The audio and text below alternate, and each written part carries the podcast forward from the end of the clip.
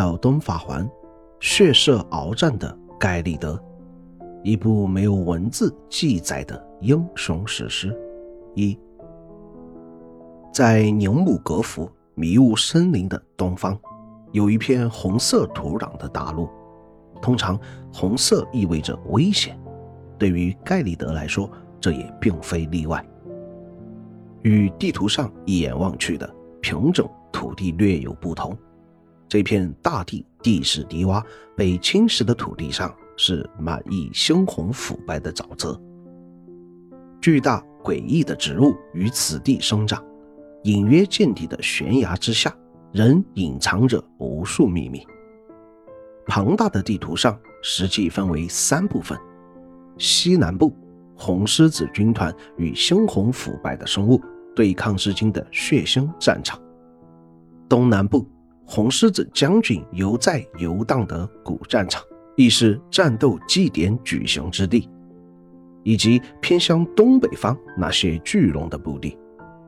虽然农牧区受到猩红腐败的影响略为轻微，但强悍的大型怪物聚集于此，又没有红狮子军团与敌人对抗，使我们可以坐收渔翁之利。这时的这片区域。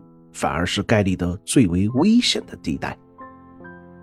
在盖利德区域，主要的支线任务是帮助米利森脱离猩红腐败，以及近乎为主线的战斗祭典，稍待完成战士湖与伴郎人的任务。所以，与其他篇章不同，我们先从这片大陆究竟发生了什么开始讲解。在先前宁姆格福区与湖区的探索时，我们曾阅读过剑碑上的文字：马连尼亚击败格瑞克，令其俯首起活。马连尼亚一路高歌猛进，而马连尼亚征战的终点便在盖里德。当与那位最强的半神红狮子将军纳塔恩战士劣迹之际。他以刀刃刺破自己的身体，将压制于体内的猩红腐败之力解放，污染了整个盖利德地区。而这场战斗的结果也以平手告终。猩红腐败对于盖利德的影响最明显的，便是这里的生物都变得十分巨大，无论是蜻蜓、粉金龟，还是陆生海鞘。同时，这群原本释放毒素的生物。在猩红腐败的影响下，会向外喷吐猩红腐败，并且招致了大量的蘑菇人集中于此。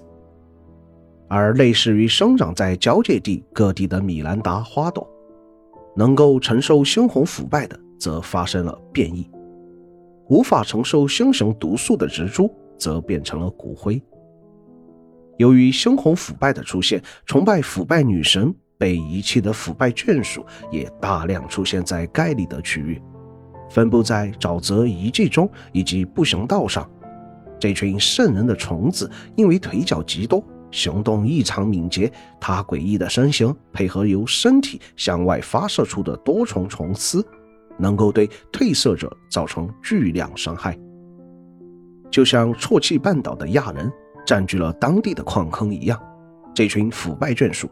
也占据了盖里德中部的矿坑，那正是我们在宁木格福种陷阱时传送来的位置。腐败眷属通常会带着被腐败侵蚀的野狗，这些狗身形小巧，牙齿却带着腐败毒素，行动异常敏捷凶暴。当然，也有许多完全接受不了猩红腐败的生物，譬如蝙蝠、唱歌的女妖以及亚人。他们就选择聚集在远离腐败的高岗上栖居，在这里生活的亚人也学会了利用火焰驱离猩红腐败，而那些成群的蝙蝠甚至袭击了人类在农牧边缘的堡垒。由于大量精锐被调离对抗猩红腐败，这座堡垒很快被攻破，蝙蝠以及女妖甚至将人类的尸体高悬于房梁之上。而那里正藏匿着另半枚开启大升降梯的符节。出入盖利德时，便能望见绵延的火墙，那是由红狮子军团铸就，一来阻止外来的游客进入盖利德内，二来则是为了阻碍猩红腐败自盖里德土地向外扩散。红狮子军团所使用的火焰拥有极强的削刃，而岩击则可以将武器附着火焰效果。这些都是极为强力的技巧，但这些技巧在解决一些问题时却显得颇为无力。譬如在盖利德区域的长生者，大多受到了猩红腐败的影响。为了杀死这些能够传播腐败的源头，军团甚至调用了火焰修习者的战车，但获得的结果只是燃烧的长生者挣扎嘶吼，与尸堆中重生再起，或者被关入监狱之中，不停地燃烧着。在牛木格夫区域，曾有飞天的巨龙亚基尔展现自己的神威，用浓烟结束长生者们的痛苦。而红狮子军团的火焰显然做不到这一点。那么，盖里德区域的龙们去往了何处呢？半山一般的龙母在盖利德北部土地伏地不起，只有它的嚎叫犹能展现它成为龙的力量。周围则是一群喷吐不出火焰、垂死的巨龙。这些巨龙是否受到了猩红腐败的影响，我们不得而知。可以确认的是，在大龙响教堂北方的巨龙艾格基斯，也是离猩红腐败最近的一条巨龙。它的确被腐败所感染，腐朽破败的身体喷吐出的是令人染病死亡的腐败吐息。它会接近这处危险地带的原因，只是因为要对龙响这种行为进行复仇。然而，进行龙响的英雄们许多早已遭到了反噬，变成了丑陋的地龙。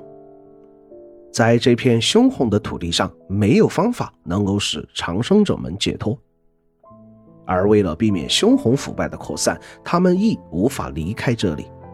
红狮子军团全员猛男，虽然与其他地区的士兵在装扮上大差不差，但在战术技巧上，他们极其旺盛的攻击欲望仍然给予了褪色者们鲜明的印象。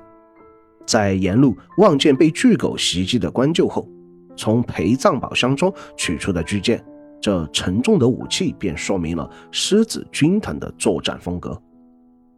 那是超越人类挥舞极限的武器，也因此能用来斩杀非人之物。